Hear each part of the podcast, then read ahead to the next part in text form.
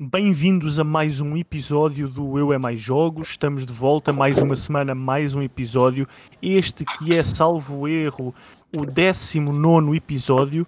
Um, estamos cá para falar com o Armando, como de costume, e também com uh, o Carlos Duarte para nos falar do seu Jogatanas e Manias.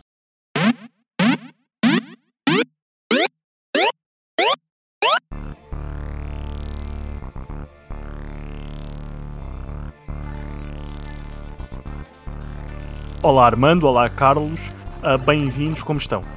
Está tudo bem, e vocês pessoal? Ah, por aqui também está tá bom, obrigado pelo, é. pelo convite novamente. Uh, é a segunda vez que venho aqui a esta, esta bonita casa. Verdade, és repetente, mas hoje vens com, com um papel especial uh, que é falar um pouco mais, como já tinhas feito da primeira vez, do teu Jogatanas e Manias, que agora está mais desenvolvido e até tem uma conta no Twitter. É verdade, já está, uh, já está muito crescido. Estamos ah. finos, sim senhor. Mas bem, antes de falarmos de jogatanas e manias, vamos às, às notícias. A primeira notícia deixou nos últimos dias uh, os fãs um, de retro gaming uh, e os fãs de Metal Gear muito felizes. Não, não estamos a falar do rumor de, de, remakes, mas sim da notícia que a Konami lançou no GOG Metal Gear, ou dois jogos da, da saga Metal Gear, sendo o primeiro Metal Gear de 1900 e 87 e também Metal Gear Solid 2 Substance e Sons of Liberty. Para além disto, há também a Konami Collectors Castlevania e Contra que trazem Castlevania, Castlevania 2 Simon Quest, Castlevania 3 Drácula's Curse, Contra e Super C. Ou seja, são de uma assentada 8 jogos, 7 jogos para, para os amantes de, de retro gaming. Isto é fantástico, não é? Pessoas. Armando, Carlos? Sim, sim. Um, epá, é assim, para, para PC então, eu acho que os, os jogadores de PC ficam muito bem servidos uh, relativamente ao retro gaming, porque estas coleções de Castlevania e Contra são, são excelentes. Uh, são jogos, pelo menos o Contra, são, são jogos relativamente difíceis e desafiantes. O Castlevania, pronto, toda a gente conhece, que é do meu, o meu estilo de jogo preferido este género do Metroidvania ou Castlevania. Opa, e Metal Gear então, uh, acho que todos, todos quem gostam das sagas da saga na, nas consolas, acho que vai adorar no PC, acho que é uma grande notícia. O que é que achas? Tens alguma coisa a dizer sobre isto? Pá, olha, uh, eu acho que é uma excelente oportunidade para as pessoas descobrirem o primeiro Metal Gear. E já está, em termos de jogabilidade, já está um bocadinho datado, mas de qualquer das formas não deixa de já ter ali alguns traços daquilo que depois seria a revelar uh, aquela genialidade que hoje atribuímos ao, ao, ao Kojima. Um, e Castlevania, enfim, é, é, é Castlevania, quer dizer, é, é, é, como o Armando diz, é um dos maiores clássicos da, da, nossa indústria, principalmente os dessa época, e principalmente falando deste que, que esteve na, na, na, Mega Drive e que não foi assim tão distribuído uh, para o um mercado em geral, portanto eu acho que é uma oportunidade muito grande. Contra, eu não posso falar porque, como sou um desajeitado, contra é uma coisa que me corre muito mal sempre. És do contra, portanto. É, é. Não é, és do contra. Mas, mas só referir que são mesmo oito jogos, porque é o original, o Metal Gear de 87, e depois o Metal Gear Solid de 98. Ou seja, okay. são quatro Metal Gears, três Castlevania, Contra e Super C. Ok, isso, pois, isso realmente já é outro, já é outro nível. Eu acho que é uma coleção interessante para, para quem gosta. Honestamente, os portáteis, é um o, o, Sons of Liberty e o, e o, outro que eu não me recordo do nome é o Peace Walker. Sim, para o Metal Gear é o Substance e o Sons of Liberty. Ok, ok. Eu, eu, eu acho honestamente que é uma coleção interessante. Uh, infelizmente, creio que os fãs estão estão todos de água na boca por causa daí e de alguns certos e determinados rumores, mas acho que isto pode ser uma boa forma da malta de PC poder também desfrutar novamente destes jogos. Este Substance que é um, uma expansão, basicamente, ou uma versão expandida, Sim, não uma expansão, é tipo um, é no tipo Sons um, of Liberty. Exatamente, é um Metal Gear é. uh, um e meio, basicamente. É, sim. sim. Uh, mas sim, é, são boas notícias. Outras boas notícias, desta vez para, para os fãs de futebol, é que hum, a Football Manager 2021 já tem data, chega a 24 de novembro à Steam e à Epic Store, chegando depois também mais tarde à, à Nintendo Switch, iOS e Android, com o Football Manager 2021 Touch. Este ano, no entanto, há Play Anywhere na Microsoft. Ou seja, os jogadores que tenham uma Xbox podem também jogar a sua save de computador na Xbox, seja a Xbox One, a Xbox One X, a One S, a Series X ou a Series S. Será a primeira vez desde 2007 que isto acontece. Ui. O que é fantástico. É muito Pelo bom. menos para mim, eu estou a contar os dias para poder pôr as mãos no, no Football Manager 2021 e podê-lo jogar na consola com um ecrã gigante em vez de estar restrito ao ecrã do computador. Yeah. Por isso é, é ótimo. Sei, não sei se vocês são fãs de futebol e se são fãs da série, mas eu fiquei estupefacto Digo-te uma felicidade. coisa: quem nunca perdeu um verão a jogar Futebol Manager, que atira o primeiro tomadeira. ah, badum-te. Eu não recebi o mesmo, não sabia se estava para fazer ideia de jogo ou não. Dá, dá, dá, dá. Podes, dá. podes fazer. Dá, mas eu lanço o episódio só depois das 6. Bem, agora uma última notícia para depois passar a bola para, para vocês. Que é, já temos Google Stadia, que é aquele serviço fantástico que nem em Portugal existe. Epá, muito bom mesmo. É, é mesmo bom, não? Aquilo é ui. Ah, principalmente para, para o público português. Depois temos ah, o serviço de que era o Project X Cloud, que é o serviço de cloud gaming da Xbox, ah, que também está disponível para, para Android. E agora temos o quê? Temos Luna. Luna que é basicamente uma prima da Alexa. Porquê? Porque é o serviço de cloud gaming da Amazon. Pelo que a notícia foi avançada há pouco tempo, na hora que estamos a gravar o podcast, e uh, o que se sabe é que vai custar numa fase inicial cerca de 6 dólares, ou seja, será o preço para os Estados Unidos, e no lançamento já conta com, com jogos como Resident Evil 7, Control, A Plague Tale Innocence, Surge 2, a Grid, Brothers, A Tale of Two Sons, ou seja, é, é aqui nota-se perfeitamente o que a Amazon também comunicou, que é um unir de forças com a Ubisoft na criação de um tal canal de jogos dedicados para, para a editora. Também o que é dedicado é o comando lançado pela, pela Amazon. Que imaginem um comando da Switch ou um comando do Google Stadia, metam-lhe um roxo e o símbolo do, do novo canal, de Luna, e é isto o comando. E tcharam, novo comando. É. Mais um comando para juntar à, à Ah, coleção. exatamente, às dezenas. A Ubisoft disse ainda, e estou a ler a partir da, da IGN Portugal, que os jogadores que subscrevam a este canal terão acesso aos seus títulos favoritos da Ubisoft até 4K, jogabilidade para dispositivos móveis e acesso a novos títulos nos seus respectivos lançamentos, como Assassin's Creed Valhalla, Far Cry 6, Immortals Phoenix, Phoenix Rising, ah, e que este é o primeiro de vários canais de jogos de Luna em desenvolvimento. Ou seja, o que parece aqui é que o serviço terá vários canais e diferentes editoras, diferentes ah, Ah. estúdios, por exemplo, terão os terão os seus canais onde as pessoas podem ir buscar os jogos. E será que tu pagas por canal ou por- pelo serviço? É uma boa questão. Neste Pois, momento pois, será. Não sabemos neste muito, é momento, verdade. é, neste momento, o comunicado é que pagas pelo serviço 5,99 por mês, mas também este é o canal existente no serviço agora. Por isso, não sei se ao adicionarem mais, mais canais ahm, terás um custo maior também. Luna, que terá integração com o Twitch, ou seja, os jogadores podem assistir a streams de jogos e, caso estejam disponíveis no serviço, saltam instantaneamente para o título. Algo que hum, o Google Stadia também anunciou, mas que, como não está disponível em Portugal, nunca tive o prazer de experimentar. A Amazon, o comando custa 49,99 dólares. E é Agora isto. só falta, só falta saber.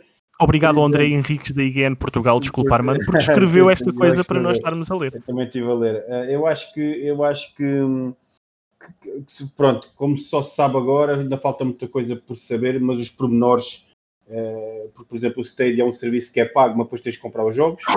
Aqui tem esta parte dos canais que ainda está a ser um bocadinho eh, por, por desvendar melhor, mas tendo logo um, um- um- grande, um- uma grande empresa à cabeça como a Ubisoft já a dizer sim senhor, estamos aqui a apoiar, já quer dizer alguma coisa. Uh, e se calhar a Amazon esperou um bocadinho o Stadia sair para saber o que é que a casa gasta e fazer, e pelo sucesso ou não que o Stadia está a fazer, então vão fazer ao contrário e vão fazer melhor. Ou seja, já sabem o que é que o jogador está a pensar relativamente ao Stadia e eles estão a tentar fazer de outra maneira a ver se tem mais sucesso. Vamos ver. É pena não haver estes serviços cá. Uh, nem o Stadia e vamos ver o Amazon ver o que é que acontece daqui a uns tempos, também com o evoluir do mercado de videojogos em Portugal, se, se estes serviços aparecem também em Portugal. Por agora, a nível cloud gaming, o serviço que temos disponível uh, é o da, da Xbox, com o seu Xbox Cloud Gaming disponível para, para os subscritores do serviço Xbox Game Pass Ultimate. Uh, e agora passar a bola ao Carlos. Carlos, porquê é que estás cá? Conta-nos. Olha, porque ia fazer uma piada, mas arrependi-me. Então, porque. Primeiro, porque o André, aqui, o, o escriba do Future Behind, uh, lançou-me o desafio para vir falar do, do, do, pequenino projeto que eu tenho aí online, fora das minhas horas de trabalho. Um, e como eu passo 8 a 9 horas do dia uh, a trabalhar uh, indiretamente com videojogos, achei por bem passar o resto do meu tempo a trabalhar diretamente com videojogos. Para não enjoar. Boa ideia. e então é assim que nasce o, o, o Jogatanas e Manias, que é o, o, Desta vez já não tenho vergonha de lhe chamar podcast, já me deixei um bocadinho dessa. Não lhe vou chamar humildade, não, não, não é uma questão de humildade ou de, ou de, ou de qualidade do mesmo, é mais por neste momento já sentir que se calhar já é um projeto que faz sentido chamá-lo como tal e no início, quando estava a falar convosco, ainda era só uma coisa que eu estava a fazer com muita vergonha, ainda tenho muita vergonha, não é?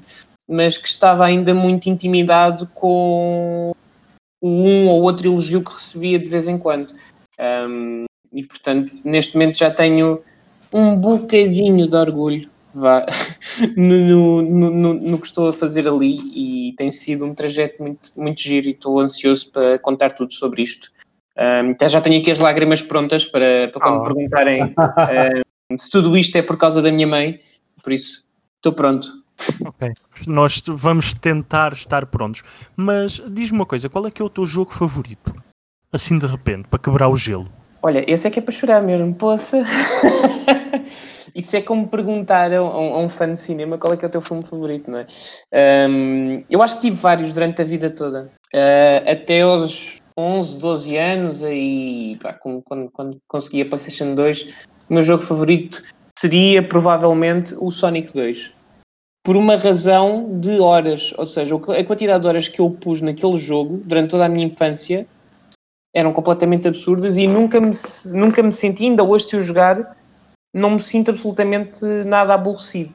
Sei-o quase todo de cor e salteado e continua a ser a mesma sensação de, de tempo a voar.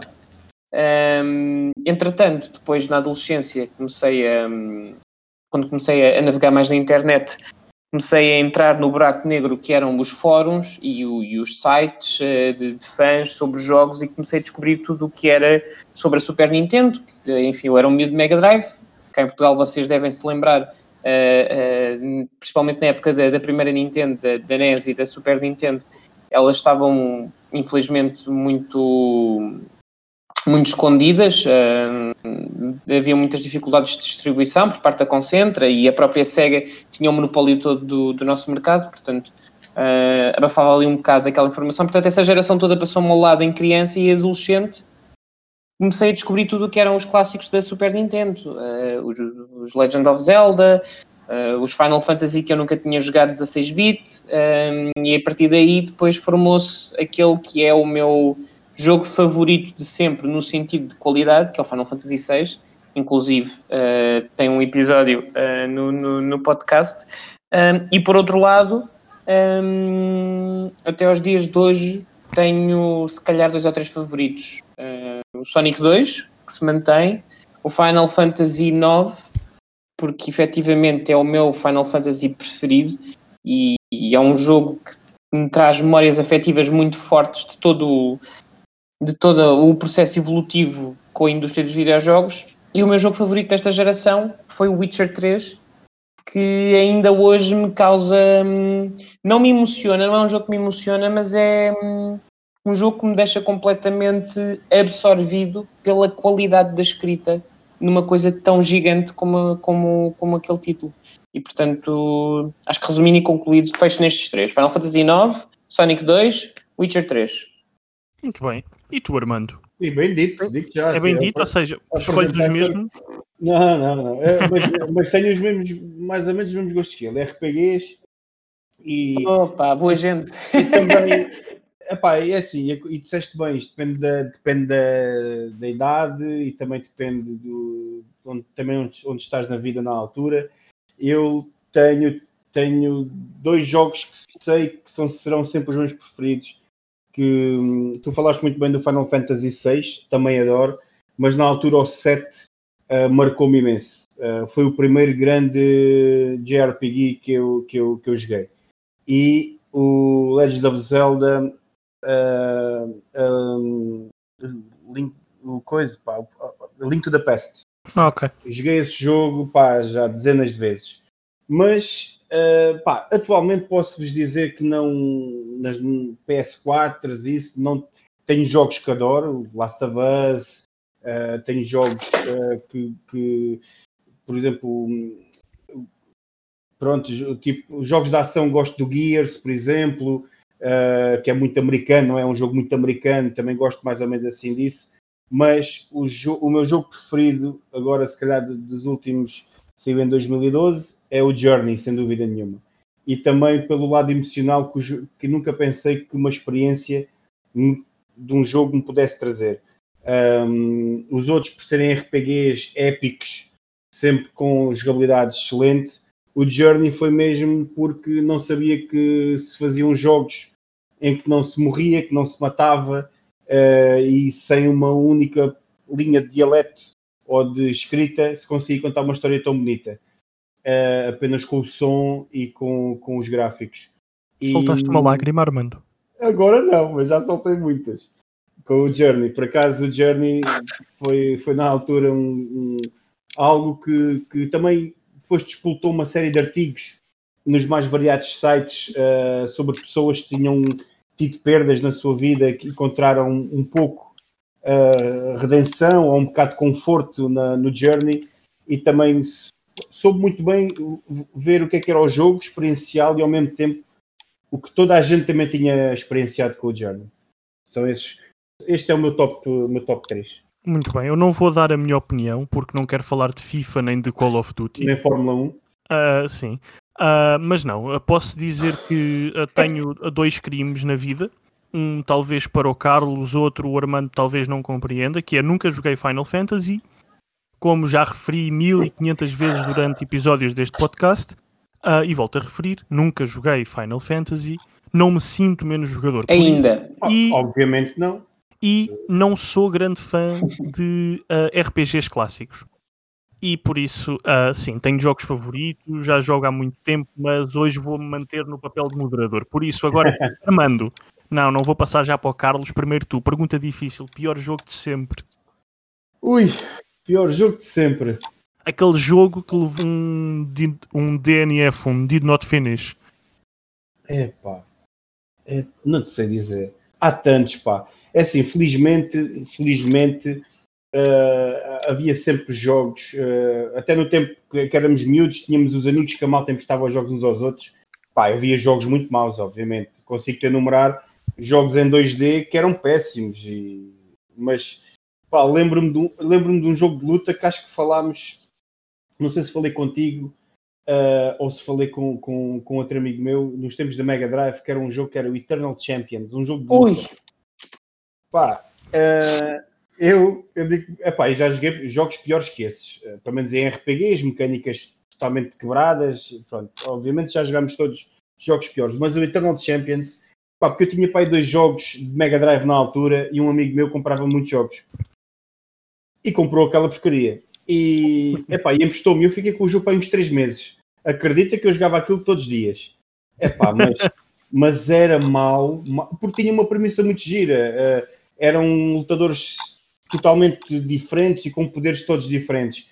mas jogava-se, era tão mau. Eu até com o miúdo, eu era um miúdo de 10 ou 11 anos, não sei já quando é que o jogo saiu, é pá, mas era tão mau, tão mau, tão mau. Até eu, até eu já sabia que aquilo era mau. Uh, mas pensei, mas eu era tão, tão ingênuo que pensava que sempre que o jogo ia ser melhor da próxima vez que eu ia jogar. Uh, mas lembro, agora assim no topo da minha cabeça, lembro desse, que era mesmo, mesmo mauzinho. Eternal Champions. Eternal Champions. Muito bem, e tu, Carlos? Olha, por acaso, Eternal Champions passamos para aqui. Eternal Champions é giro porque eu, eu em miúdo nunca o tive. Aluguei uma vez. E Mas lembras me quiseram... Lembras desse? Lembro-me. Oh, Lembro-me. Eu queria por causa da capa, que se a eu não me engano tinha aquele gajo do cabelo prateado, assim em rabo de cavalo. Sim, Pá, algo assim. Sim, sim, sim. E vi, e vi a parte de trás com ele e com uma guerreira, acho que estava vestida de roxo, e pensei, bem, é preciso ter este jogo. Isto é de heróis, pá, parecia heróis, parecia assim. Pá, muito fixe. Pá, os meus pais nunca me compraram porque acharam que era demasiado violento para mim. E talvez, em retrospectiva, tivessem alguma razão.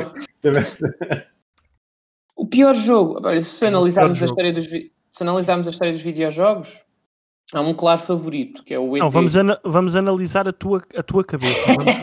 Eu queria fugir.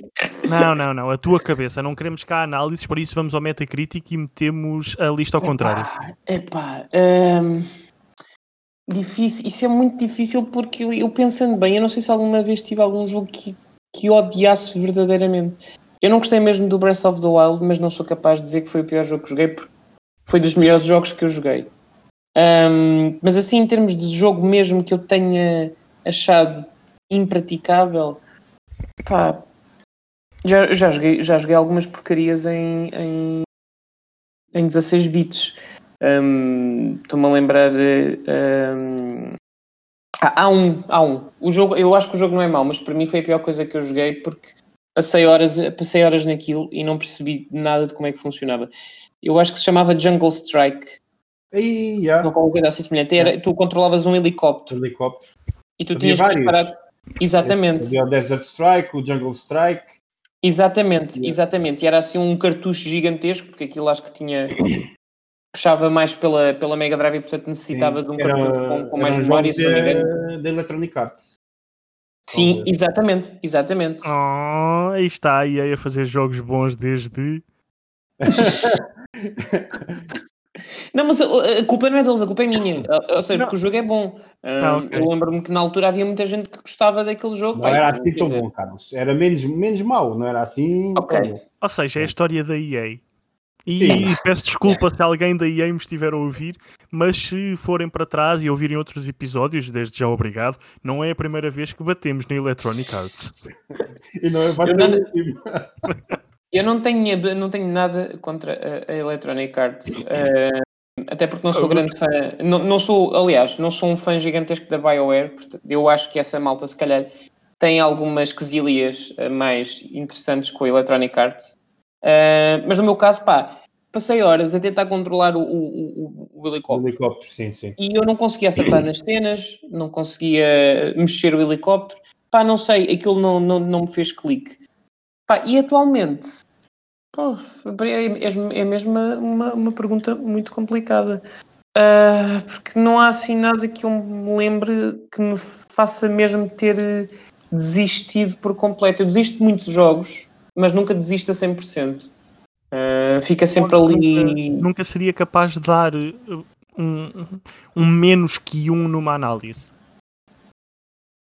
Epá, um, isso, isso, daria, isso daria alguns, mas, mas são jogos antigos, lá está. Uh, recentes, um, também porque felizmente de, neste momento já existe muita informação sobre cada jogo, portanto já é, já é difícil tu comprar só porque olhaste para uma capa gira, já não vais tanto ao engano. Portanto, se tu vires claro. trailers, já sabes mais ou menos o que é que vai, já sabes como é que ele funciona, tens mais ou menos uma ideia. Portanto, é difícil tu apanhares um, a, a menos que faças pré-reserva de alguma coisa que seja mesmo um gigantesco fracasso. Ah, ok, não, sei um, sei um, sei, sei. Um, o, jogo mais recente do One Piece. Ok. Agora estávamos a falar nisto. Não lhe dava uma estrela, mas é tão vazio de tudo, com uma franquia que tinha tanta coisa para fazer e aqueles muso que eles fazem eh, são muito afixos. E aquele que é em, mundo, é em mundo aberto é tão vazio, está tão mal feitinho tu percebes que eles meteram ali tipo a, o, a, a engine do, do, do Unreal, puseram os assets dos bonecos lá e depois acabou. Pronto, eles andam lá a passear, tu esticas os braços realmente, como, como o Luffy, yeah. e pronto, e está bom. E anda, tens, tens mecânicas de combate muito, muito, muito simples, tens que fazer grind para aumentar uh, as habilidades da tua personagem. Uh, a história é digna de um, de um OVA, portanto, nem sequer uh, estamos a, a falar do, do, enredo normal do One Piece. E não consegues controlar as outras personagens, ou seja, não podes jogar com o Senji, não podes jogar com o Zoro, não podes jogar com a Nami, não podes jogar com ninguém. Jogas com, com o Luffy e jogas com muita sorte. Ah, Pronto. Um, Tristeza. Na, para além disto tudo, também sou fã de, ani, de animes e de mangas, portanto. Acresce a, a nerdice para aí. Okay, para, para deixar. André, para André, deixar tu, tu, conheces o jogo, mas tu estás a ver o jogo que ele estava a falar, do Jungle Strike e do Desert Strike. Minimamente, sim, mas Porque, nunca, nunca lhe peguei. Mas isto que ele estava. O jogo até era relativamente engraçado, não havia muitos jogos na altura assim. Uh, pois não. Porque era uma. Isto dele não conseguir acertar, e era verdade nos alvos, porque era uma vista isométrica. Então, agora pensa nisto: um helicóptero que já é mau de controlar, que é tudo em strafe, assim lado para lado, um, e depois em vista isométrica, que era na altura a, a, a, visão dos jogos de basquete, dos FIFAs, era a única visão de jogo que eles punham. Aproveitaram aquela visão isométrica e punham em tudo. E era muito difícil de controlar o jogo. Ou seja, era um must. Obrigado, obrigado, Armando. Vou, Obrigado. Vou ver se, vou ver se o encontro alguns perdido pelos recantos da internet uh, e, e tentarei. E depois, mais tarde, num episódio, talvez em 2021, falo sobre as minhas experiências e os comandos partidos, ou os teclados neste caso. Olha, a 8-bit, a 8-bit tu tem comandos fixos, réplicas dos da Mega Drive. Se quiseres mesmo a experiência completa. Tirei isso em atenção. Mas, para deixar este momento depressivo de jogos menos bons, não lhe vamos chamar jogos maus, tenho uma pergunta para, para os dois. Vamos começar pelo Carlos, Aqui é de um e eu só fiz esta pergunta uma vez na vida, que foi numa entrevista escrita um, à senhora uh, Catarina Macedo. Lá! Uh, Muita pressão! É verdade. É, estão prontos? Primeiro Carlos. E quero uma nota de 1 a 5 ao Minesweeper. E porquê? Poxa. Uh, eu vou-lhe dar um 3. Porquê? Em termos de jogabilidade, sim senhor. Tá, tem okay. uma jogabilidade sólida. Uhum. Uh, podia explicar melhor como é que funcionam todas as mecânicas, não explica. Portanto, tu andas ali às aranhas durante muito tempo até perceberes que tu podes simbolizar as peças que estão à volta com bombas para não as rebentar sem querer e que os números que estão à volta, que, que, aliás, os números que se abrem de cada vez que tu vais clicando no, no, no, no tabuleiro significam o, o número de, de, bombas que estão à, à, volta e, portanto, tu precisas de falhar muitas vezes até começares a, a usar a lógica para se okay. calhar é isto. Um, podia estar melhor em termos de gráficos, acho eu. Ok. E agora diz-me uma coisa: leste a entrevista à Catarina Macedo? Não. É que a resposta dela foi 3, gameplay sólido, mas precisa de um upgrade nos gráficos. Estás a brincar é, comigo? Muito bom. Não, não estou. É, foi essa a resposta dela. Ah, pá. E tu, Armando? De 1 a 5, Minesweeper? É pá, honestamente, sabes, para mim, para mim, Minesweeper é PC Gaming. é PC Gaming. É Tens mais consola, é isso? É, vai, eu sempre fui mais consolas, mas... mas Quem sabe um dia no Play Anywhere. É verdade, uh, no, no Xcloud, no Xcloud e assim. Um, opa, sou-te sincero, nunca aprendi a jogar aquilo eu andava, conhecia, conhecia pessoal que realmente ali, quadro atrás de quadro, dos, dos, dos mapas, mapas, entre aspas, pequeninos, até aqueles que enchiam o, a tela inteira, o ecrã inteiro, mas nunca percebi patavina daquilo, honestamente. Eu, eu quando jogava, pronto, o meu antigo PC Gaming era jogar solitário, por isso não, nunca me virei muito para o Minesweeper. Pá, mas confio na opinião da Catarina e do Carlos e dá os como estão, sim, como estão ali enquadrados na mesma, na mesma onda. Ou seja, é... o que estás aqui a dizer, não em direto, mas em diferido às pessoas, é que eu não posso confiar nas notas que dás aos jogos. não, mas os teus jogos. mas os teus jogos. Então espera. Oh André, então agora vou, vou fazer eu o batota e vou-te perguntar outro, Meu outro Deus. clássico. Já estás. De 0 a 5, quanto é que dás ao Space Ca- Cadet? Ui, Estamos a falar. bem, Eu acho interessante, estamos aqui a falar de clássicos do Windows 95. eh, estás a falar cima. do pinball, não é? Estou a falar do Pinball. Porque Epá, esse sim, Mas horas. isso é um, isso é um clássico, mas isso é um 5. Pois, exatamente. O gameplay é sólido. que lhe dê menos de 5. Não. O, o gameplay é sólido, os gráficos são fantásticos. tu, tu, tu sentes envolvido naquela máquina de flippers. Tu Faz estás tilt. lá. Faz tilt. Faz, faz. Faz tilt, é fanta- faz sim, senhora. Tu podias carregar em teclas para dar pancada na máquina Era o Space. e aquilo Space. Cadet. É verdade. E, e pá, aquilo era fantástico. Porque E tinha efeitos sonoros, pá, muito realistas, porque aquilo fazia mesmo um é verdade, tu quase que sentias a máquina a vibrar. Pá, um 5 claramente e tenho muita pena, muita pena, olá Microsoft, wink wink, que não esteja no Windows 10. Horas e horas, mas a sério, horas e horas a jogar aquilo. Não peço que no jogar Game. Pass. Yeah, eu, eu digo-te uma coisa, eu, ia para- eu na altura era puto, ia para, para o local de trabalho da minha mãe e ela arranjava-me lá um computador, um cantinho que não estava a ser Yeah, usado yeah, por nenhum dos yeah. colegas e eu ficava lá horas a jogar aquilo. O dia todo Igual. trabalho dela, eu estava lá, pumba, pumba, pumba, era tipo, yeah, o dia todo. É só Na escola, na Yeah, escola era era a mesma coisa, na sala de estudo ficava o dia todo ou a jogar esse ou a jogar eh, and clicks que eles tinham lá educativos. Um, Era um que era as aventuras do Marco sobre a história de Portugal. Ele ia navegar, eh, não sei se vocês se lembram de uma coisa assim. Não. Ele navegava pela, hum, pelo Oceano Atlântico e ia com o Vasco da Gama. eh, depois Marco chegava à Índia. né? Talvez, sim. Muito bem, mas não, nunca Muito bem. peguei. Mas sim, olha, posso dizer também que no, no café da, da, minha, da minha vila havia uma Dona Elvira, velhinha, que por uma semana teve um erro fantástico que era tu punhas uma moeda e sempre que deixavas escapar uma bola dava-te um crédito. É lá a categoria. Foi uma moeda na segunda-feira, até na sexta-feira, não, no sábado, o senhor foi buscar a máquina para reparar. Bolas. Bolas, foi, foi isso. Mas as bolas Foi literalmente. foi, literalmente. foi mesmo bolas. Agora, E essa foi a semana mais gloriosa da aldeia do André. era uma vila, sim? Uma vila, Carlos. Eu peço desculpa. Ah, bem, ah, Armando, Eu. Guilty Pleasure. No mundo dos videojogos, não queremos saber mais nada. É, ó, então, pa- pa- passa ao Carlos. Não, uh, Guilty Pleasure, Guilty Pleasure. Olha, pode ser o jogo que estou a jogar agora. Estou a jogar agora, que é o Spelunky. Uh, também me estou a preparar para o Spelunky 2, que ainda não, não comprei. Mas é um jogo que... Epá, é um jogo que eu que eu adoro, adoro mesmo de morte. É um jogo que morremos, morremos, morremos, sempre, sempre, sempre. Temos que ser mesmo muito bons eh, e eu adoro tudo o que são jogos de plataformas difíceis em 2D. Pá, eu adoro, eu adoro. E o Spelunky, epá, é, é, é, mas, é masoquista. É, é- é- sou masoquista com, com este jogo, Ahm, mas dá tanto prazer a nível de jogabilidade e a nível de desafios, porque hum, isto é gerado aleatoriamente, os níveis, nunca é o mesmo nível ah, seguido.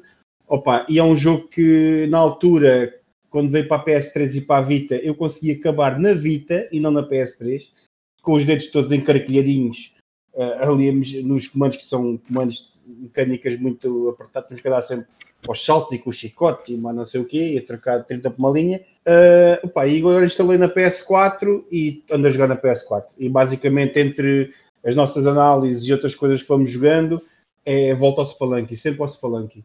E agora, como saiu o segundo, a semana passada, salvo erro, estou-me a preparar, estou-me a preparar, sim, sim, sim, para depois, para depois morrer mais no, no segundo.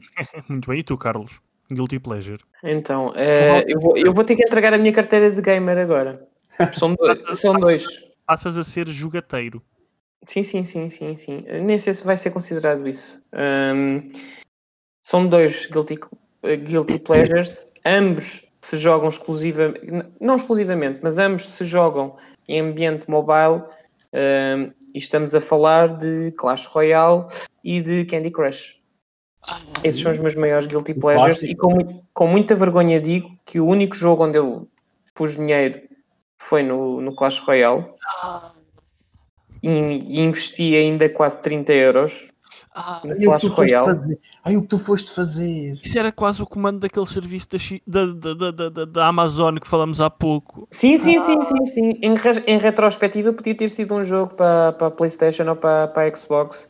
Mas não, eu tive uma, tive uma fase no Clash Royale pá, em que, Vá, mas não estamos sem aqui, exagero, pronto, mas eram não, 3 ou 4 horas por dia. pronto, mas não, não estamos aqui para não estamos aqui para te fazer lembrar de momentos negros da tua vida. Não, fora- fora- eu- eu- Diz, diz. Eu estou a dizer isto porque existe aquele preconceito do a malta que joga mobile, não, não gosta mesmo de jogos, os jogos mobile não são bem Opa, videojogos. isso é preconce- são preconceitos burros. Tenho a dizer, e algum de vocês usa, ahm, usa o sistema operativo iOS? Não, Não, Android. Não? não, nunca. Ok. Mas tenho a dizer que no iOS ahm, há- também há para Android. Eu experimentei no iOS e corre muito bem, daí está, ser este que, estou, que vou falar. E há até uma análise disponível no, no Future Behind eh, que chama-se Outsider, é de um estúdio português. E Ah, mostra que os jogos mobile, pá, por vezes, também são muito, muito bons. Esse é muito Sim, bom. sim, sim, Tanto sim, sim. Há um jogo da, da Ana Purna, hum, é tipo um visual story. uh, deixa eu ver se eu, se eu consigo encontrar aqui o nome para mobile.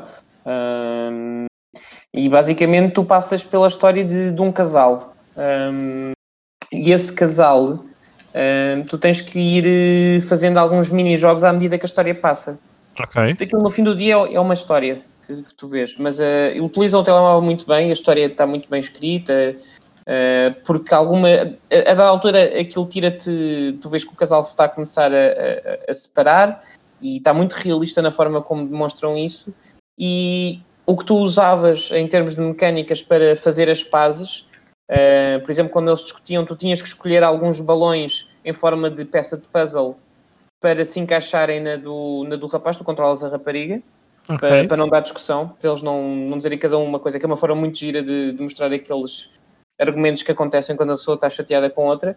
Eh, a dada altura, à medida que vais avançando no jogo, essas situações tornam-se mais recorrentes e as peças tornam-se mais difíceis de encaixar porque a coisa está a começar a ficar irremediável e não há muito que tu possas fazer. Portanto, é uma forma muito interessante de utilizar o smartphone para te contar uma história que se calhar num- numa curta dava para aí 10 ou 15 minutos. Um, e Ok, tu ali consegues fazer através das mecânicas perceber como é que funciona. Um, mas isto para dizer que, verdade, 80% do- dos jogos que estão em mobile servem para uma e uma coisa e uma coisa só, que é para vender microtransações. Claro. São, são modelos de negócio, não são jogos em si. Mas há muitas experiências criativas perdidas no, no meio de mil e um clones do Clash of Clans um, que, valem, que valem muito a pena experimentar. Uh, agora também me estou a lembrar de repente uh, de outro jogo também assim muito. Eu creio que é o, o Papers, Please. Eu acho que tem uma versão mobile. Eu se calhar estou a inventar, Grande jogo, pá. mas eu acho que tem versão Isso- mobile. Isso é um Este agora que, que- que está, que, está, que está super popular, o Among Us, também tem versão mobile, portanto Tem- Esse tenho instalado por acaso. São, são, são jogos que, ou seja, é possível contar histórias diferentes através do, do smartphone e até é possível tipo, tipo Pokémon Go, tu, tu podes conseguir enfiar eh, as mecânicas todas de microtransações eh, eh, ou coisas tipo Gachapon, co- como, o- como, o- como o jogo do Dragon Ball, o... Epá, não é o Kakarot, como é que aquilo se chama? O Fighters Z. O... Não, não, não, para mobile. Ah, o, o Dokkan Battle. Ah. Aquilo basicamente tu que é estás a trocar. bolhas, não é? É, Umas exatamente. Aquilo funciona com, com a lógica de gacha, ou seja, aquilo é basicamente um casino. Tu vais, vais rodando ah, com probabilidades algumas carteirinhas para te serem as cartas mais raras para tu conseguires vencer os desafios mais difíceis. Não há maneira nenhuma de tu conseguires fazer com cartas normais. Tens mesmo que ou jogar muito para desbloquear as gemas para, para abrir as carteirinhas, ou então pagas. Ah, portanto, é, é- é- é- Mas, tem uma estavas- jogabilidade gira.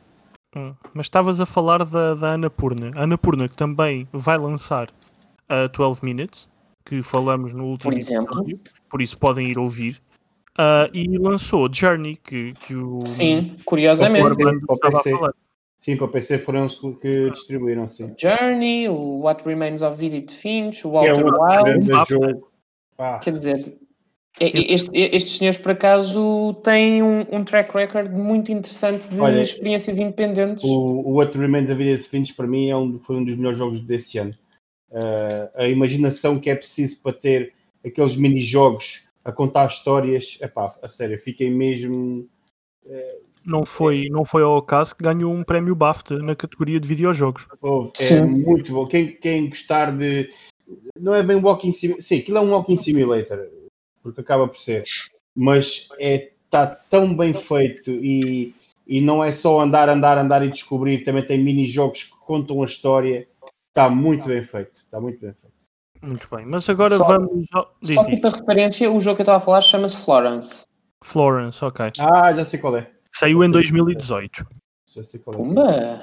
É verdade. E posso-vos dizer que a nível de, utiliza de, utilizadores, as notas que os utilizadores lhes dão, tanto em Steam tem 9 de 10, Google Play 4.7 e na App Store da Apple também 4.7. Por isso, de facto, o jogo parece estar, é, pelo menos para, para os jogadores, uh, algo uh, de especial. E também há para a Switch. É verdade, saiu a 13 de fevereiro de 2020. Por isso podem também pegar nele na, na Switch e não só no, no universo mobile ou PC. Isto é mobile, creio que era 4 ou 5 euros, portanto é. Olha, como se falava aqui hoje ah, é, num, num grupo de Discord. mobile, posso dizer que na Switch vai ser tipo 20. Mas eu acredito que toda a gente tem um smartphone, portanto, este, hum. este eu acho que perde uh, ao ir para, para um, para um sítio que não seja touchable. Este precisa de um ecrã pequeno. Um ecrã pequeno, diria eu. Hum. Acho que potencia mais a experiência intimista da coisa. Ah, eu acredito que há, que há jogos que tens que jogar num, num sítio pequeno para te, conseguir, para te conseguires tornar íntimo deles, senão um, nem todos os filmes, por exemplo, funcionam bem num, num, num IMAX. Uhum. E eu acredito que os jogos também há uns que funcionam mais quanto mais reduzida for a experiência uh, de visualização. É justo. Eu queria só pedir desculpa a quem nos ouve, porque de facto não custa 20, foi uma piada de mau gosto, custa 5,49€. Ah, seu malandro! É verdade. Não, mas os jogos na, na, Switch, antes de irmos para, para o que nos trouxe aqui, os jogos da, da Switch, ou os jogos na Switch, quando existem portes, geralmente são um bocadinho mais caros do que, do que são nas suas plataformas de origem. Okay. Mas o que nos trouxe aqui, uh, o Jogatanas e Manias. Porquê as Jogatanas e Manias e como é que nasceu, Carlos? Então, uh, vou fingir que não treinei isto durante várias horas ao espelho, na, na, na, altura em que o Daniel Oliveira me convidaria para explicar. Estou a brincar. Ah, estás uh, não, não, por acaso é verdade. Uh, nunca preparei porque nunca achei que algum dia ele se tornasse interessante o suficiente para merecer ter esta pergunta feita. Mas isto aconteceu durante a pandemia e o que aconteceu foi, uh, e a, a, minha namorada uh, irá ouvir isto e, e, poderá, através do seu perfil, depois corroborar o que eu vou dizer. Uh, mas o que aconteceu foi que eu lhe enviei, eu estava muito aborrecido em casa e já andava a dizer-lhe há alguns tempos para que queria voltar a fazer coisas com videojogos. Eu já, eu já escrevi sobre videojogos em alguns sites de tecnologia, depois, entretanto, deixei de o fazer, e com o trabalho e com a vida perdi esse, esse lado mais, mais de criador. Uh, agora com a pandemia uh, voltei a ter a oportunidade de me concentrar nesses projetos um, e mandei-lhe uma coisa feita à pressão e de improviso sobre o Final Fantasy XV, porque estava a terminá-lo uh, na altura, as dungeons opcionais que não tinha feito a primeira vez que eu acabei. Hum, e mandei-lhe aqui e disse: é pá, sim, isto é giro, mas nota-se que tu não escreveste e que não está não tá bem preparado. Uh, eu acho que ficava melhor se tu tivesses escrito alguma coisa e se editasses. E eu, está bem. Portanto, descarreguei o Audacity, uh, escrevi um texto uh, sobre o Kingdom Hearts, era o que tinha mais presente, gravei com o telemóvel, portanto, se forem ouvir, aquilo está gravado numa batata, e mandei-lhe outra vez e disse: Olha, o que é que tu achas? Ela, Sim, acho que está giro, acho que devias publicar. E nasceu. Nasceu aí o conteúdo. O nome uh, nasceu logo a seguir porque não tinha nome. E eu disse-lhe, olha, Maria, eu não sei o que é que é de chamar a isto. Um, não pensei nisso. e então estava a pensar num nome qualquer disso, e, e não sei porquê, uh, pensei, pá, lá estou eu com manias. E lembrei-me do Taras e Manias, e pensei, olha, pronto, Taras e Manias, Jogatanas e Manias. Porquê? Porque inicialmente o genérico era para ser eh, uma brincadeira com a música do, do Marco Paulo. Só que nem eu me quero arriscar uh, uh, a mexer nisso, nem tenho ainda os conhecimentos de edição necessários para fazer uma coisa fixe com isso. Portanto, um, foi assim que apareceu o genérico. Eu precisava de fazer uma voz qualquer para diferenciar e pensei, ah, oh, era tão divertido se falasse assim. Era, Eu, eu acho que não, eu acho que é só cringe, mas. Já fizeste uma dead joke, podes falar assim o resto do episódio se quiseres. Foi depois no fim, se calhar faço só assim. Estás à vontade, por favor. Quando, quando no fim, quando te pedir para dizeres umas últimas palavras, por favor, um, usa essa tua voz tão radiofónica. Com certeza. Obrigado. Uh, e de, de, todos os episódios que tens na mente, uh, qual é que foi o que mais prazer te deu fazer? Olha, boa pergunta. Uh, tenho dois, por acaso, na, na, na manga. Okay. Tenho o episódio do, do Hellblade, uh, que faz parte de uma rúbrica que eu ainda não consegui dar continuidade, porque o conceito é escrever um texto no exato segundo em que acaba um jogo, e infelizmente desde o Hellblade que não acabei um jogo ainda, está tudo a meio. É uma tristeza, mas enfim, uh, uma vida com Game Pass e três consolas presta-se a estas coisas. Um, esse foi o meu preferido porque o jogo em si traz uma mensagem muito importante. Eu fui, fui completamente às cegas. Eu não sabia uh, o que é que haveria de esperar do, do, do Hellblade e saí de lá completamente de rastos. Um, posso dizer que tenho uma ligação muito próxima com, com as questões da saúde mental, principalmente ligadas à ansiedade, à depressão. Um, e, portanto, ver aquilo de forma tão visual um, e utiliza utilizando a arte do jogo para te colocar no papel daquela personagem que sofre claramente stress pós-traumático, que sofre, sofre de neuroses um, e obriga-te a, a ver o mundo pelos olhos de uma pessoa que não vê o mundo da mesma forma que tu, é tão bonito e ao mesmo tempo tão cinematográfico na forma como construíram aquilo que emocionou-me mesmo. E portanto eu acho que é o, é o, apesar de não ser o que tem mais audições é o meu episódio preferido e eu acho que foi o, o que realmente ficou melhor. Um, o outro uh, é o terceiro é o do Ori uh, por razões parecidas uh, porque joguei os dois de enfiada graças ao André que quase que me obrigou a, a, a jogá-los. Eles estavam a meio da lista dos jogos que eu tinha para passar na altura. Um, e quando o fiz, uh, pá, acabei em lágrimas porque realmente uh, é uma fábula muito bem urdida. A forma como ele está construído e os dois capítulos se juntam um ao outro com tantos anos de, de, de diferença entre eles é, é, é brilhante. Pá. Parece se a Pixar fizesse dois jogos eram aqueles, sem dúvida alguma.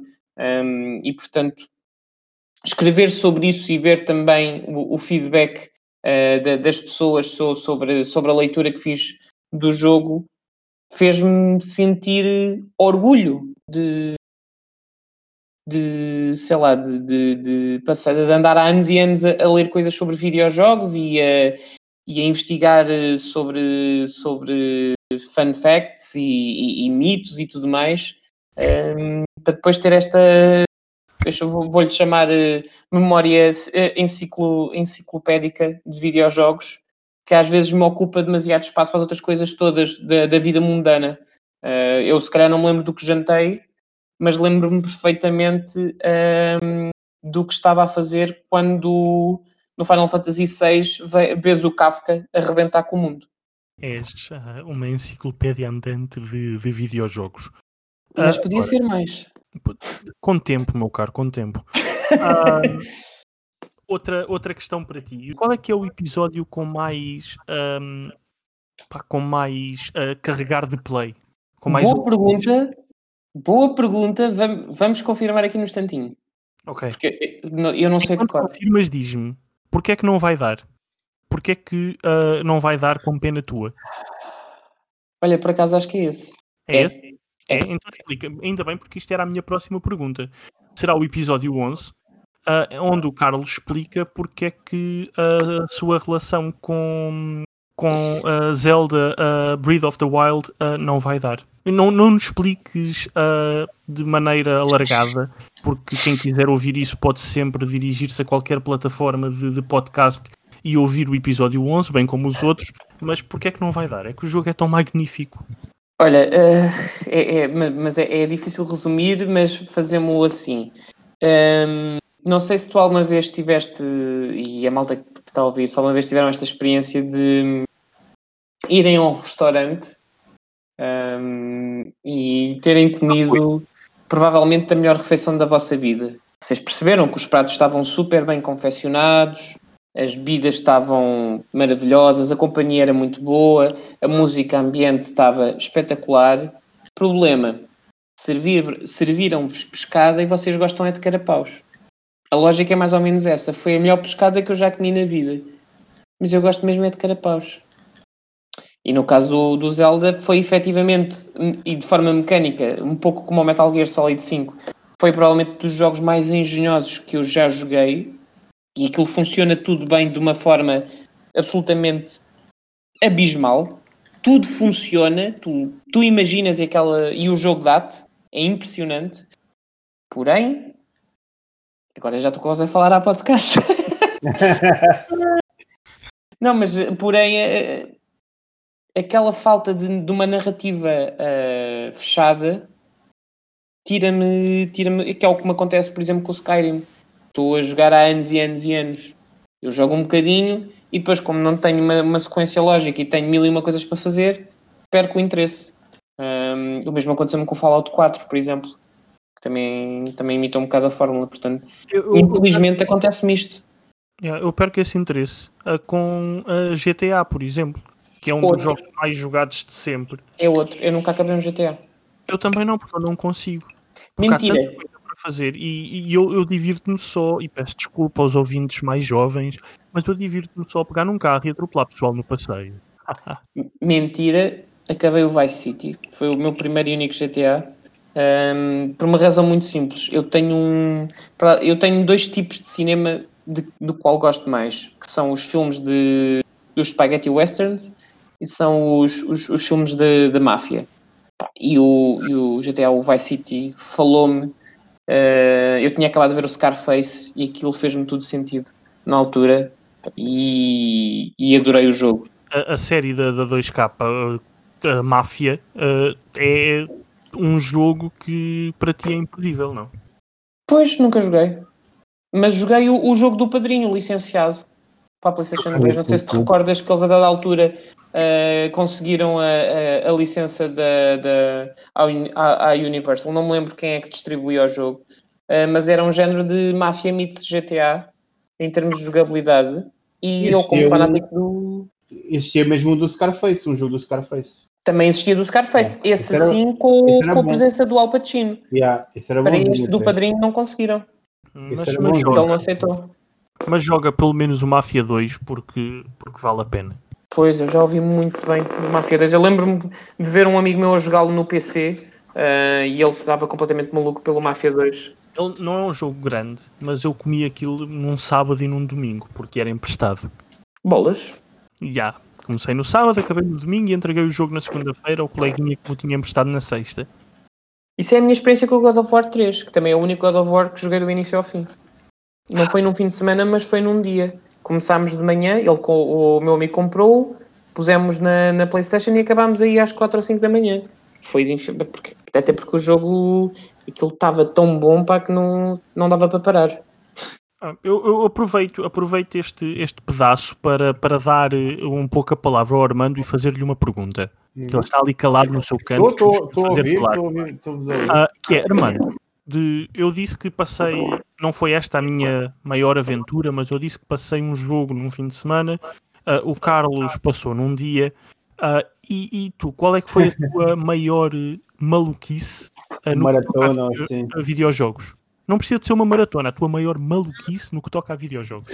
Em termos assim de jogo jogado, tipo como vocês Jogo estão a falar. jogado, Tipo... ir para a porta da loja três dias antes porque queres muito aquela edição especial. Não, isso nunca fiz. Uh, a única- coisa que fiz de tipo de abrir cenas abrir à meia-noite foi, comprar, foi quando fui comprar a PS4 e tive que ir à, fui à meia-noite porque no outro dia trabalhar e queria depois quando chegar a casa começar logo já ter tudo instalado. Ah, mas isso então não conta como maluquice isso não conta, isso não conta. trabalho, sim. Uh, agora, epá, não me lembro assim grande coisa. Lembro-me de agora da última vez, uh, da, a última que foi que eu realmente pá, tinha tempo, estávamos todos confinados, foi a ver a Benesse, em vez de estarem a adiar os jogos todos como adiaram uma carrada de jogos, foi a Square lançar o Final, Final Fantasy VII Remake, uh, em que acabei em. nem chegou a 4 dias. E, Poça! Sim, pus, pá, pus 43 ou 44 horas em 3 dias e tal. Pronto. E é pá, foi a minha última. Epá, e é assim, eu sou um homem com quase 40 anos e já não fazia já não fazia maratonas destas ou algo assim há muito tempo, mas já estava confinado há algum tempo, sem nada para fazer. e, e aparece-me o Final Fantasy VII Remake do ar, né? Entre aspas, da Store. E, e assim, epá, é mesmo isto que o, que o Armando precisa. É de, em vez de estar a olhar para as quatro paredes e para a televisão e não sei o quê, vamos jogar Final Fantasy. E assim foi. Foi de sexta a domingo. Ah, acabei o jogo, eram tipo uma e tal ou duas da manhã. E que eu sabia, pá, tem que ser agora, tem que acabar isto agora, porque estou quase no fim. Ah, e depois ainda fiz mais umas missões secundárias que eu tinha feito, mas foi a minha última grande maluquice ah, de jogos. Mas também é tal coisa, se, na, se no outro exemplo que eu dei da PS4 fui porque trabalhávamos e tinha que ir trabalhar, neste caso não tinha nada para fazer e, e ainda bem que, que houve aquilo para que houve o Final Fantasy para me dar algo, algo para, para jogar. Olha que bom. E que Eu- belo jogo que tu escolheste.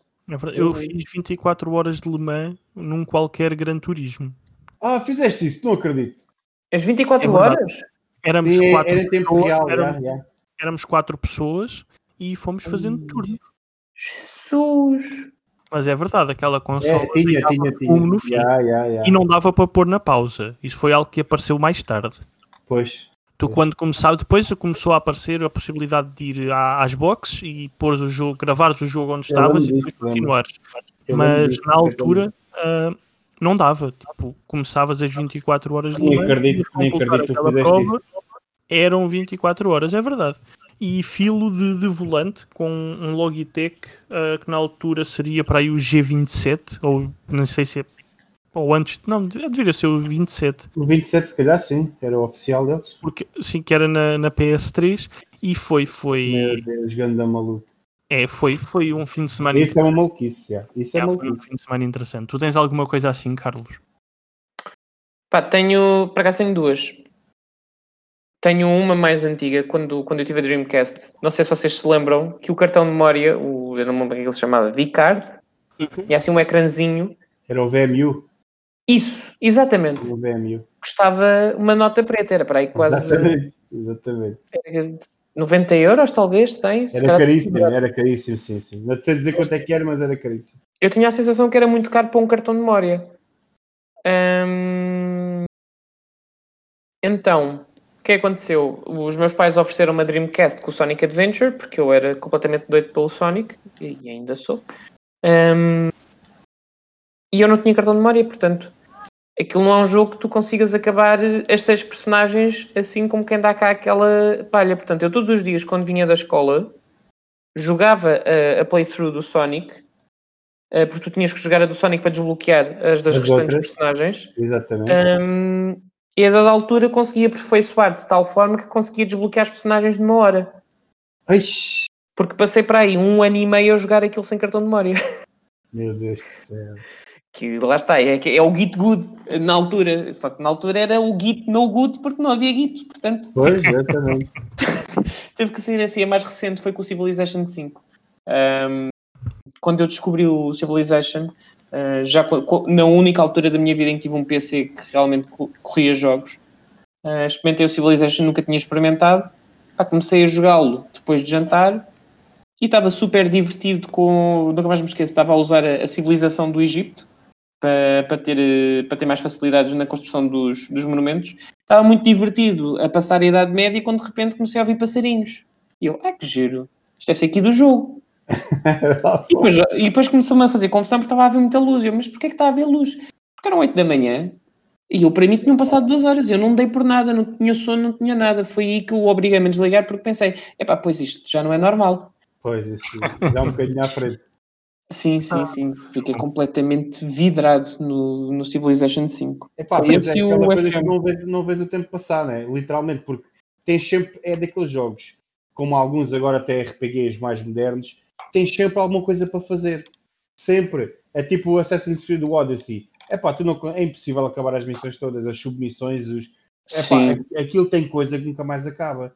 E se tu estiveres sempre agarrado àquilo, uh, que não, não vais dormir ou, ou estás tão embrenhado naquilo, epá, tens sempre alguma coisa para fazer, vais sempre fazer. É só mais isto, é só mais isto. E depois são 8 da manhã.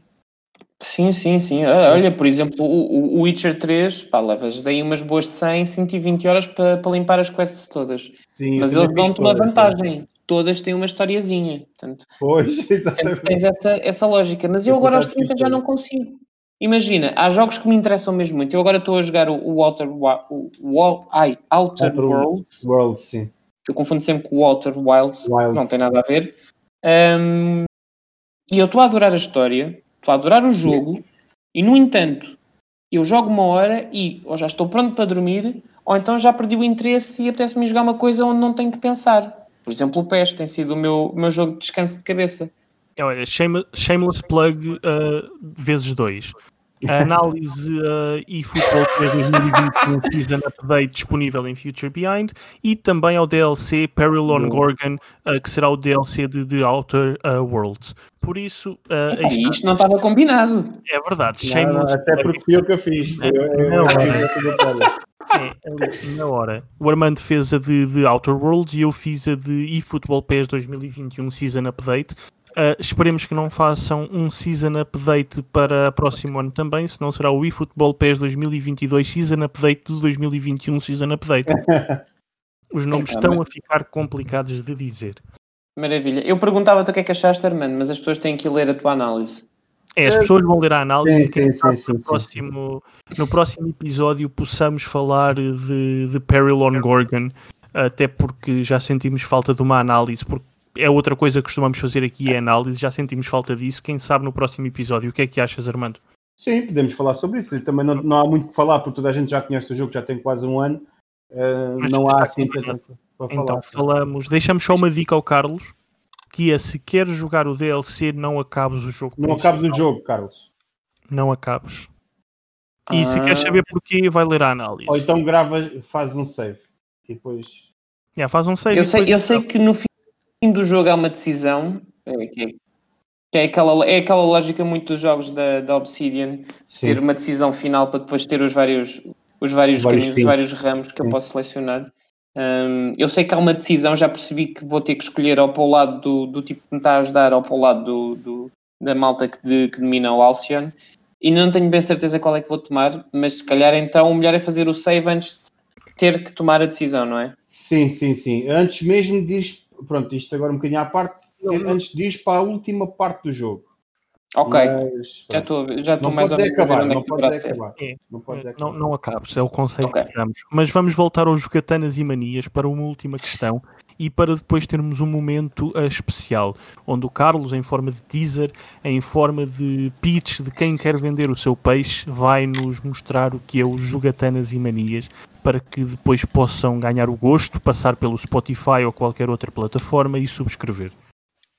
Uh, a última pergunta: estás com uh, ah, 15 episódios, certo? Na, na, verdade, são, a numeração é 15, contando com este de uma assentada, que é aquela tal rúbrica, são 16 episódios efetivos. Ok, então 16 episódios. E vamos ter temporadas ou vais continuar a contar os números até o infinito e mais além? Então vou-vos contar o plano, ok.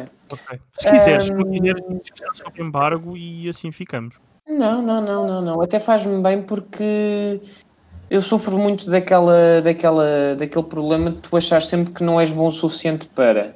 E eu sofro muito com isto porque aqui estou-me a expor ao máximo, é a, minha, é, é a minha opinião, é a minha voz, é o meu texto, é a minha edição, portanto é muito fácil alguém pegar e dizer Ih, é grande otário, olha para o que ele está a dizer. Eu tenho sempre medo do primeiro que venha, e com razão, uh, gozar ou com a minha leitura ou com o texto, e eu a partir daí desligo. Portanto é bom eu comprometer-me com isto, assim, aberto e público.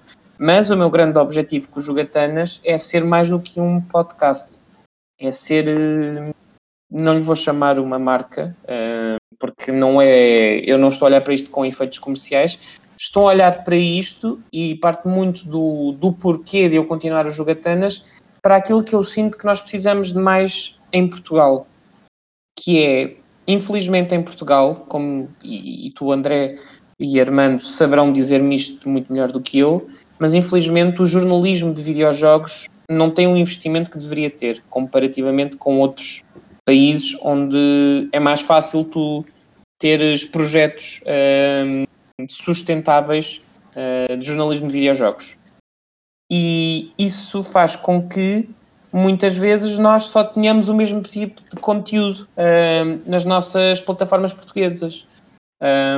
E eu senti que havia falta de, de algo daquilo que eu gosto, que é malta que fica imenso tempo a falar de curiosidades sobre jogos ou de coisas mais retro, ou seja, que não sejam necessariamente coisas atuais, mas que liga a outros pontos. Por exemplo, um, agora vou fazer um shameless plug, uh, mas não a mim, uh, ao João Canelo um, e à malta do Glitch, porque gosto muito também do, do trabalho que eles fazem escrito.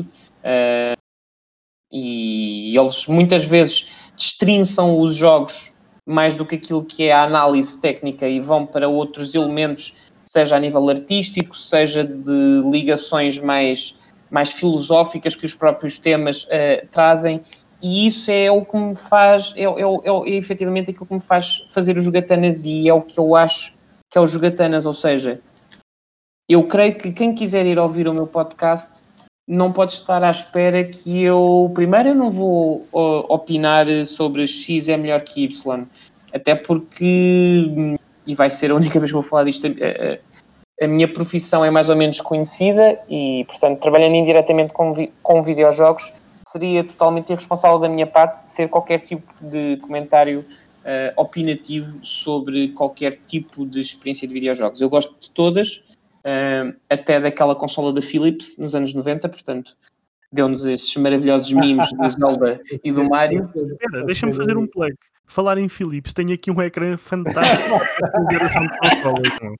São 55 polegadas e traz uma coluna da Bowers e Wilkins. Estou maravilhado com isto. A análise Isso, sai é na semana que vem. Mais um quem plug. Me dera, quem me dera ter dinheiro, quem me dera ter dinheiro para, para a próxima geração e para esse monitor. Era o meu setup de sonho. Estava feito. Este monitor de facto é um sonho e olá Philips, wink wink, espero conseguir mantê-lo pelo menos até ao início de 2021 para poder aproveitar as consolas de nova geração. Mas Maravilha. E então, hum, ou seja, o que eu falo, e, e, em vários episódios, é ou da forma que um jogo me se, se liga com a minha história. Eu, eu no, na, na, biografia digo que são as histórias com E das histórias dos videojogos. E, por exemplo, uh, a que eu vou contar a seguir uh, é uma história muito curtinha do que um dia poderá ser um episódio, uh, mas, por exemplo, no caso do episódio do Pokémon, mais do que analisar tecnicamente aquilo que é o Pokémon Red e o Pokémon Blue, que eu acho que isso já está feito ad nauseum, é mais sobre aquilo que eu vivi enquanto criança em cima dessa geração, porque eu não é, tinha 8 ou 9 anos quando aquilo saiu cá em Portugal e vivi na pele o que é que era o primeiro jogo de Pokémon, a febre de tu trocares o, o, os Pokémon um, na, no recreio, de tu teres que não perceber nada de inglês uh, e, portanto, tentares perceber ao certo o que é que estava ali a acontecer, como é que apanhavas os outros Pokémon, como é que os descobrias quando, não percebendo inglês, não sabias bem como é que aquilo funcionava.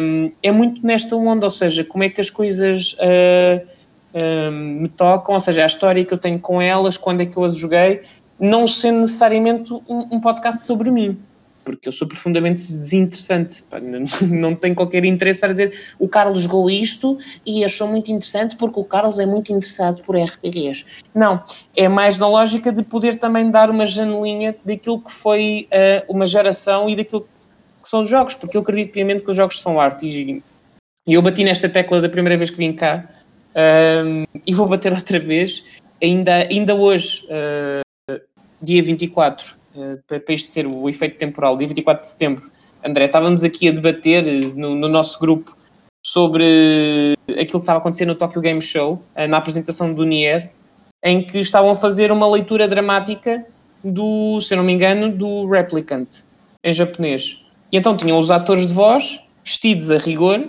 uh, numa orque com a orquestra por trás, a fazer uma leitura dramática, como se de um filme ou de uma peça de teatro se tratasse.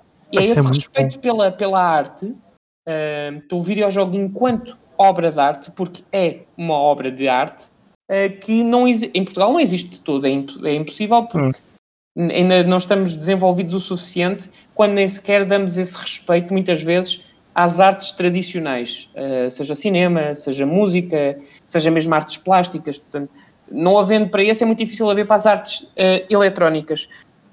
E mesmo lá fora ainda existe muito preconceito com isso. E eu quero acreditar que no meu espaçozinho posso falar desses temas e, e mostrar que, atenção, música de videojogos é música.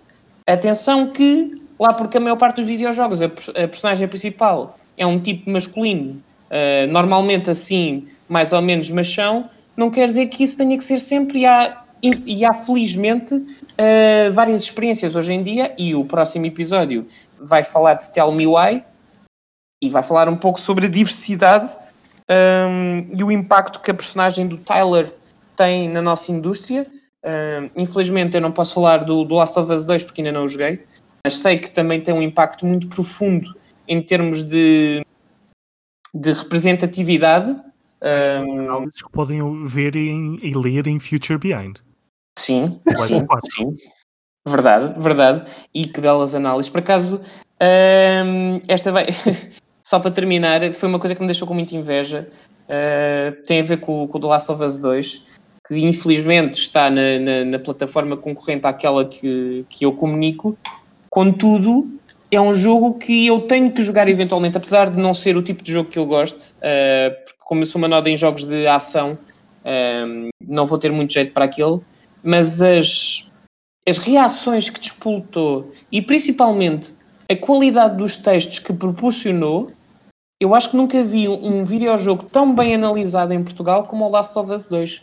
Porque parece que todos vocês se sentiram inspirados por aquilo e escreveram os melhores textos da vossa vida. Well, eu é escrevi é tão bem, tão bem, tão bem que fiz um livro. É verdade, tu até imprimiste a, a, a análise. E Sim. eu gostei de ler as análises todas e pensei, bolas, espero um dia conseguir comunicar um jogo que transmita as mesmas sensações. Portanto, é claramente uma obra de arte. Se não fosse uma obra de arte, não conseguiria motivar pessoas que escrevem sobre videojogos e que passa-vos. E em média, André, quantos jogos por ano é que tu analisas? Ui. Assim redondo. Assim, 30, vamos dizer 40, assim, 50. Era isso que eu ia dizer, vamos fazer 3 por mês. Portanto, passam-te muitos jogos pelas mãos. Um que te faça parar e escrever isto é especial. É mais do que um jogo, é mais do que um produto eletrónico. É uma obra de arte. Mas, e portanto, é isso que eu quero. Sim, mas é uma obra de arte. Mas quando tem um jogo desses, sendo o The Last of Us ou sendo o Tell Me Why, que são jogos com cargas emocionais para além da experiência em si, uh, eu tento passar tudo o resto que possa estar envolvido com, com a produção do, do Future Behind para outras pessoas, para me focar só naquilo. Ah, isso é muito interessante. Daí os textos, eu nessas alturas, enquanto estou a trabalhar nas análises, uh, se fores ver, por exemplo, o fluxo de notícias no site, ou não são escritas por mim, uh, ou existem menos. Porque nesses jogos mais carregados, chamemos-lhe assim, gosto de ter a cabeça completamente livre para o jogar e depois para o escrever. Por isso, isso não. Isso é, isso é muito interessante. E não consigo, está... nem quero fazer as duas coisas ao mesmo tempo. Vem outra vez esta questão de, de obra de arte, não é? Porque isto, isto no fim do dia vai, vai, vai, vai bater a uma. Não sei se vocês viram os Sete Palmos de Terra, a série. Um, mas numa das temporadas, uh, uh, a miúda mais nova da família uh, vai para o curso de, de, arte. Ela é artista.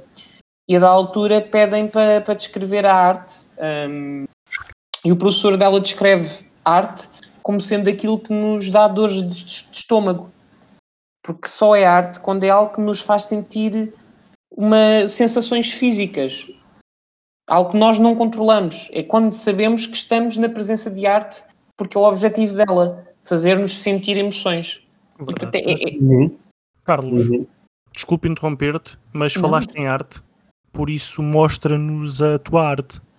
Poxa, que ponte.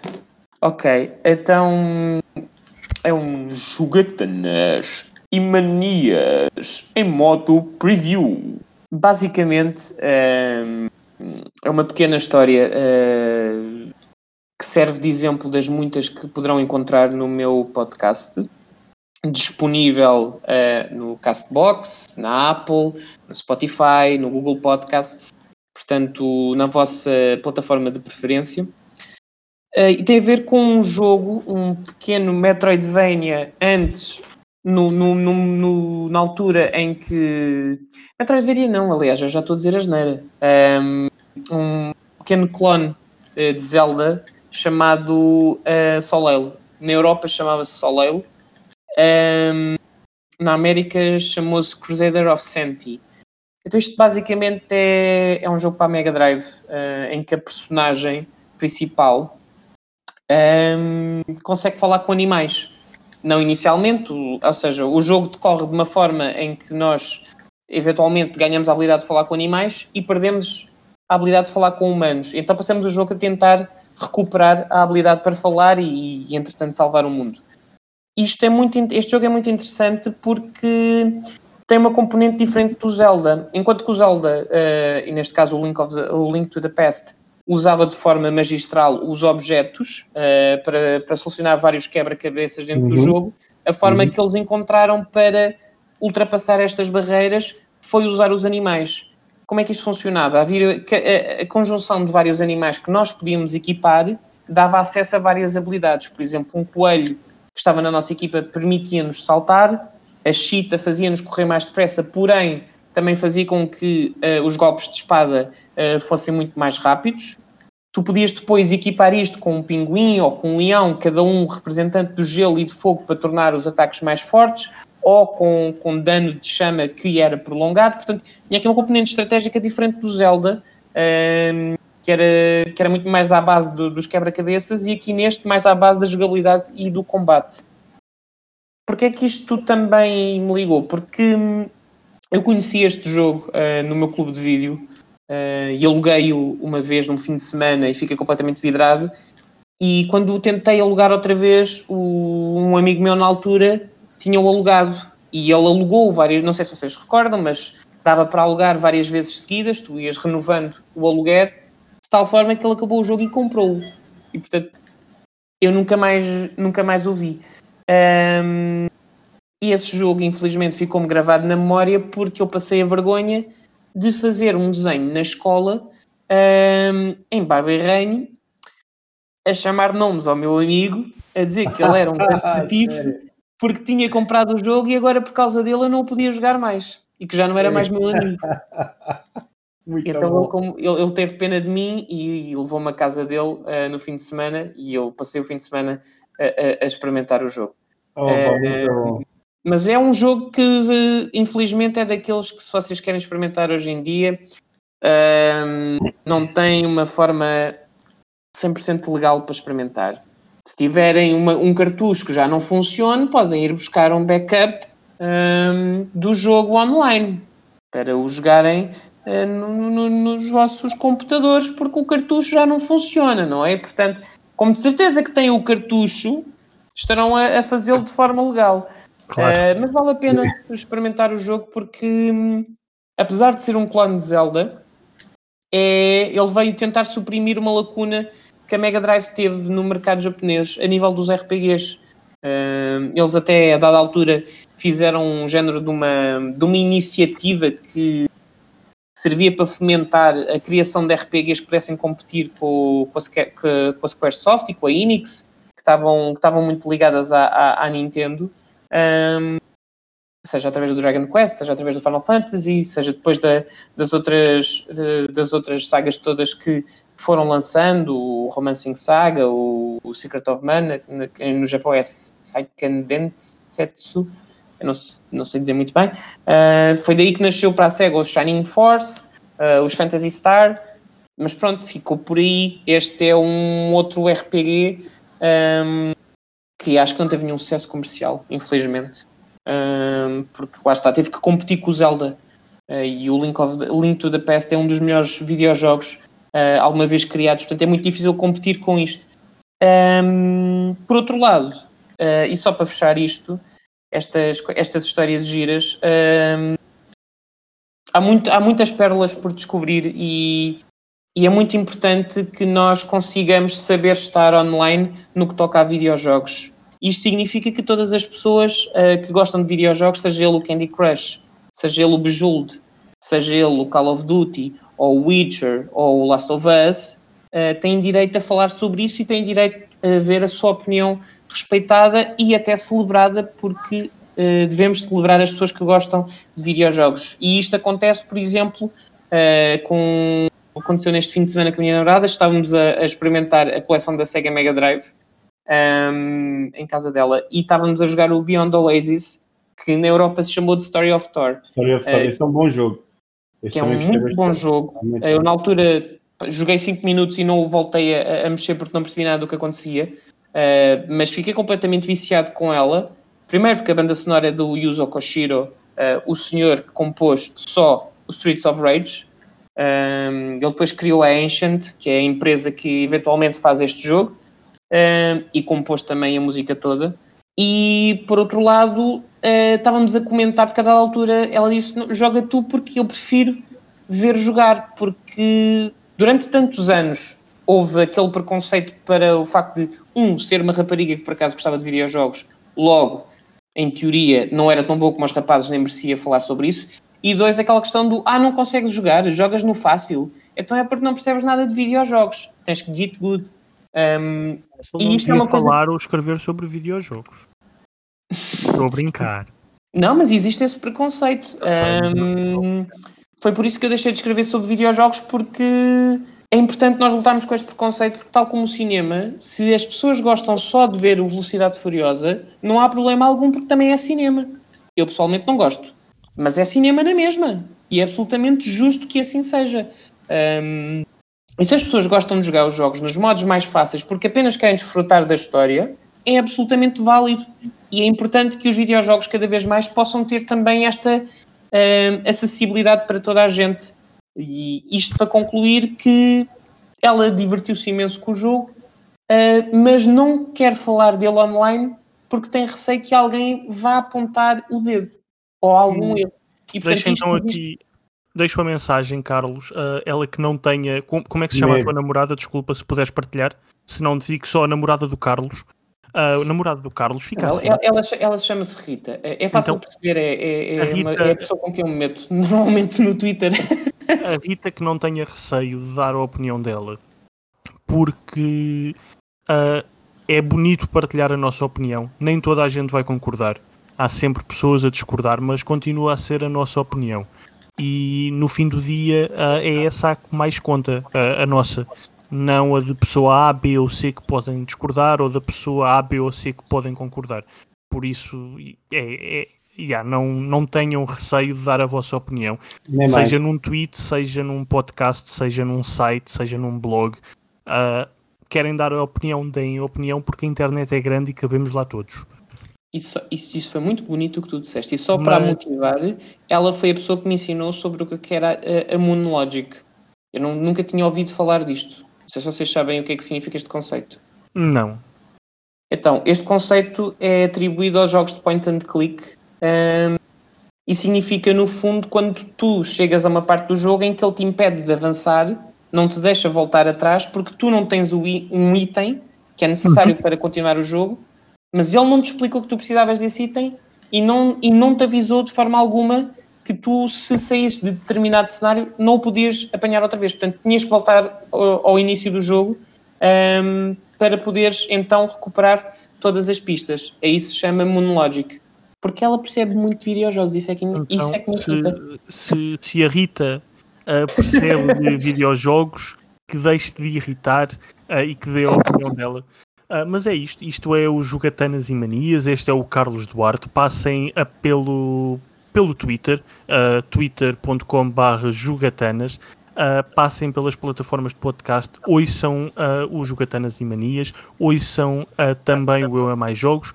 Para a semana estamos de volta. Não sei se teremos convidado, vamos ver, mas é isto. Para a semana estamos de volta e não percam também, deixar só aqui um pequeno teaser, porque em outubro vamos estar também de volta e vamos ter eh, quatro, talvez cinco convidados, ou, ou três ou quatro convidados, peço desculpa, uh, que são pesos pesados do, do jornalismo de videojogos em Portugal. É lá. E vamos estar a discutir o que também se discutiu aqui um pouco, daí dar, a dar este teaser, que é o estado do jornalismo de videojogos uh, no país em que, em que vivemos e para o qual escrevemos. É lá. Carlos, Armando, uh, deixo-vos com este é lá uh, e um abraço, obrigado pela vossa presença e digam adeus às pessoas lá em casa. Olha, muito obrigado uh, por terem ouvido. Espero que, que, que gostem. eu sei que isto parece assim um bocadinho tonto, mas eu fico mesmo muito feliz cada vez que alguém perde 5 segundos da sua vida para dizer alguma coisa sobre o, o que escrevo e, e publico. Portanto, se gostaram ou se não gostarem, um, e se tiverem 5 segundos, eu respondo a, a tudo. E é, sou só um tipo de 30 anos uh, que gosta mesmo muito desta, desta indústria e não se cansa de falar disso. Portanto, pá, obrigado. Uh, e obrigado, André e Armando, por este convite novamente uh, para o vosso belo podcast. É sempre bem-vindo, é sempre bem-vindo. Armando, diz adeus, não sejas Adeus, adeus, pessoas, até para a semana.